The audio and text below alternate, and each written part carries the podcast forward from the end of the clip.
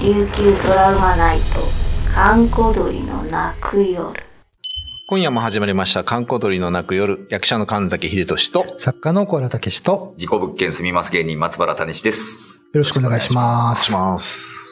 あの、まあ、沖縄でも、なんか、そういう話いっぱいあると思うんですけど、なんか見せてはいけないものとか、見てはいけないものとか、うんなんかそういう話ってよくあるじゃないですか。はいはいはい。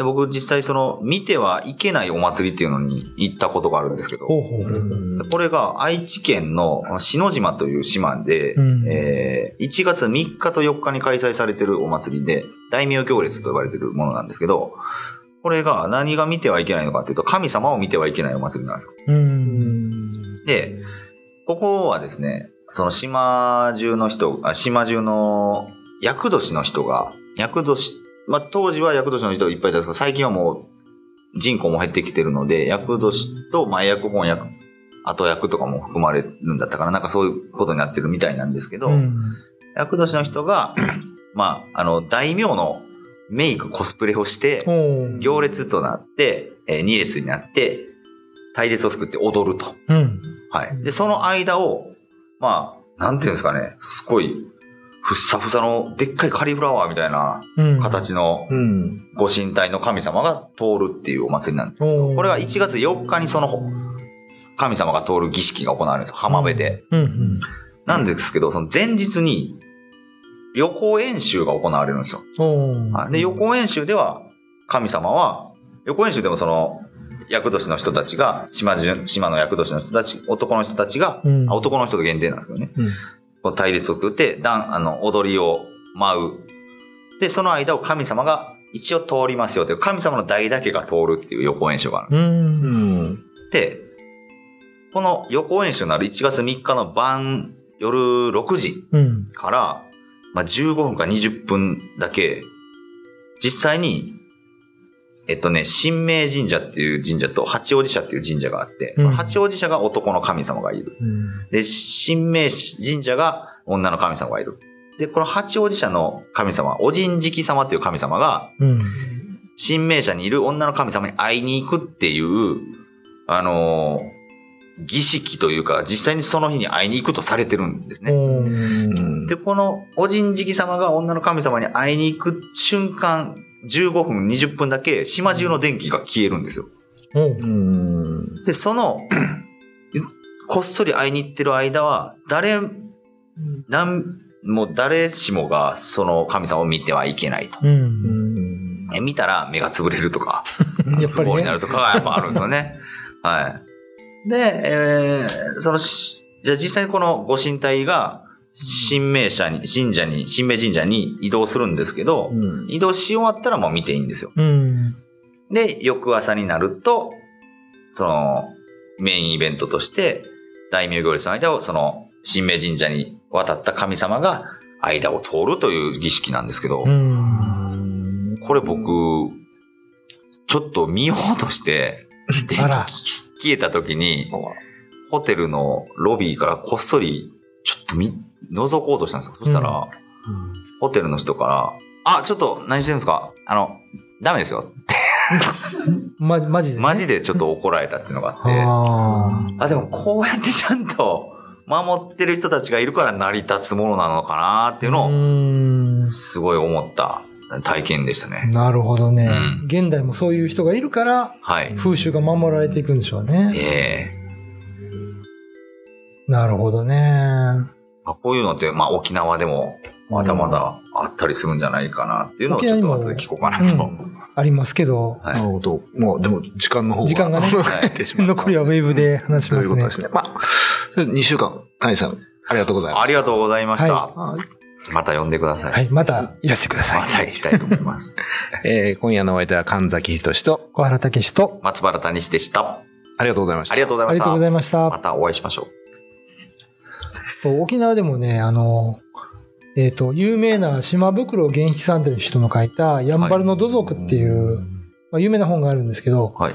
あれに載ってる話で、あの、北部でね、お祭りがあって、最後、白い馬に乗った神様がはい。村人の前を通るんですけど、うん。みんな目をつぶって下向いてないといけない。でも若い人が神様見てやろうと思って、パッて開けたら自分のおばあが馬に乗って、あの、野呂さんだったからね。はい。あのうんそれでおばあと目があったっていう話が載ってましたね。だからもうなんかサンタさんみたいな話ですよね。そうそうそう。そうですね。見てはいけない。見たらお父さんだったみたいな。そうそうそうそう。うちのおばあが神様の格好して白い馬に乗ってたっていうね。はい。これなん、なんなんでしょうね。その、さっきのお祭りも、じゃあ、やっぱ、誰か通ってるんですかねこれ関係者わかるんですよね。これね、あのいろいろ教えてもらったんですけど、んその神さん、お人敷様をうん運ぶことができる人、役割の人がいるんですよ。うんでその人は、うん。その前日のよ、あのその日の、えーお昼の予行演習の時にう、ん。清めるんですよ。あの、海に入って。はいはいはい。で、清めた人だけが、お人敷様を触ることができるっていうことなんですようんその時間でも。はで、実際に本当に夕方、というか18時、6時になると、い。中部電力という電力会社が協力して、島中の電気がバッて消えるんですよ。おーすごいね、それも。すごかったです。で、その間に、その、えっとね、長屋の人、庄屋の人だったかなっていう役割の、名前名付けられた役割の人たちが、うん。あの、こっそり運ぶんですね、神社から神社へ。で、その、運んでる最中のを、なんかか過去に観光客なり、うん。あのーが、覗こうと近づいてきたことがあったらしくて、うんだからそれは本当にダメよっていうことなので、うん。ぼ僕が行った時は、見てる人がいないかどうかを見張る人たちがいました。ああ。すごいな。だから、うんちょっと覗いた時に、うん。なんか、光の玉がなんか3つぐらい動いてるんですよ。あれ神様かな関係あるのかなって思ったんですけど、それまあ、あの、注意受けてから、いろいろ、あの、ホテルの人とかも聞いたりしたんですけど、うんあれは、その見張ってる人の懐中電灯ですと。ああ、なるほどね。だからそれで懐中電灯照らして、うんいや、もう覗いてるたら、いや、本当にダメよって注意すると。っうんていう人たちの光が見えましたね。これ次の日には見れるってことでしょ？次の日にはね、ちゃんと出てくるんですよ。で、すっごい本当に、ふっさふさのあの、シデっていうんですか？シデをもう重ねて重ねてでっかい、あのー大きいことをカリフラワーっていう表現でいいのかわかんないけど、手品じゃないけど、ほんまにこれが移動してるのか、うん。まあまあもともとこっちにいるのかってわかんないよね。あ、でもこっちに戻るんですもんね。あ、で、結局、その、浜を本番当日が1月4日の方で、うんその大名行列の二列、対列、二列の隙、間をこの神様が通っていくんですけど、で、そのまま元にいた八王子社に戻っていくんですよ。うん。あやっぱ戻ってるんだ。戻っていくんです。で、それがだから毎年行われているっていうことなんですけど、これが、昔は、その大名行列って言って、えー、その、隊列を作る役年の人たちは、豊臣秀吉の格好をしたりとか、えー、徳川家康の格好をしたりとか、なんでその人たちなのかわかんないけど、してたんですけど、僕が行ったのは2年前だったかな、だったんですけど、そんな時には、えー、ちょうど、あれ、あの、ジョーカーが流行ってたんで、うん。ジョーカーの格好してる人とか、洋物ですか？仮想やな。はい。あと、あれ、金ちゃんの。世紀末のギタリストの人のメイクしてる人とか、へえ。えあとセーラーマーキュリーもいましたね、セーラーマーキュリー。そうなんだ。ちょっとだんだんこの、大名行、大名行列の仮想の意味が、どんどんこう、拡大解釈されてなるほど。いろんな仮想大会になって、うん。チキンラーメンのひよこの格好した人とかいたりとか。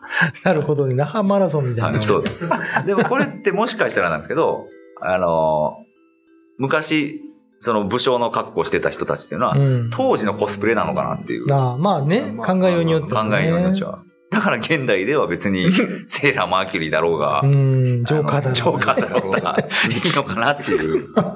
なんかそんな楽しそうでしたよ。なるほどね祭り。を参加されてる方々は。で僕もセーラーマーキュリーからなんかおもちゃの剣とかもらいました、お菓子配ってはったんで。おっさん、おっさんですよ。おっさん。セーラーマーキュリーの格好してるおっさん。またなんか違う趣やね。本当やね。こういう祭りが、まあ、ね、こんな現代風になりながらも続いていってんやな。うーん。でも見ないっていうので、あれ本当大名行列を見に行ったらダメなんですよね、あれ。あ、そうなの？違う。あ大名行列自体を。あ、そうそう、本物のあの、下に下にって、あの、あそうかこれをあそうか上げると、切られ、切られたはずがあれ。昔はそうですよね。うんかうんあれ見ちゃダメなんですよ。だからその大名行列をする大名のコスプレをしてる人たちがうん、神様が通ると頭下げるんですよ。おーそのあー本本番の儀式の時でも。はいはいは見てる人たちも頭下げるんですよねい。。うんで、その間を、ふさふさの大きい神様が通り過ぎていくっていうね。おすごい面白い、あの、お祭りでしたけどね。う見んるだけで。はい。そっか、その行列にふさふさの神様だってあんまりわ違和感ない感じよね、言われるとね。そういうふさふさの神様が。いや、で、最終的に、うん。その、ふさふさの神様通り過ぎた後、一旦待機してもらって、うん。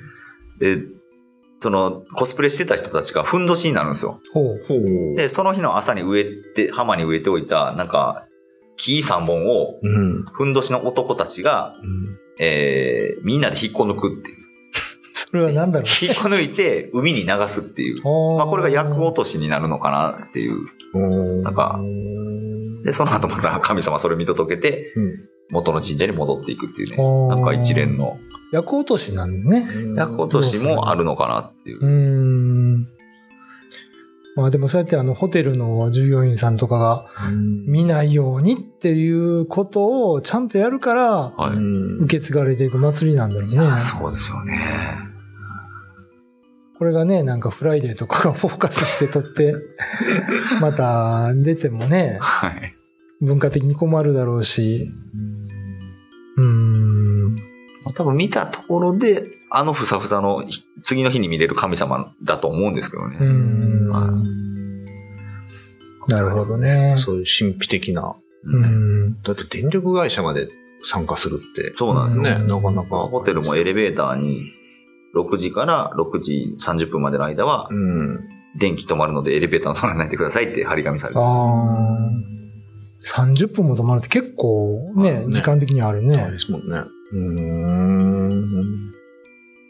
あいろんなものが解明されてますけど、やっぱりそういうね、なかなか謎を残した儀式があるっていううのはん。いいですよね。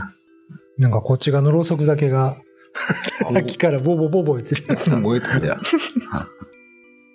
でも無事でしたね、この途中で撮影止まってから、うん。はい順調に。順調に大丈夫最後でした。まで。とか。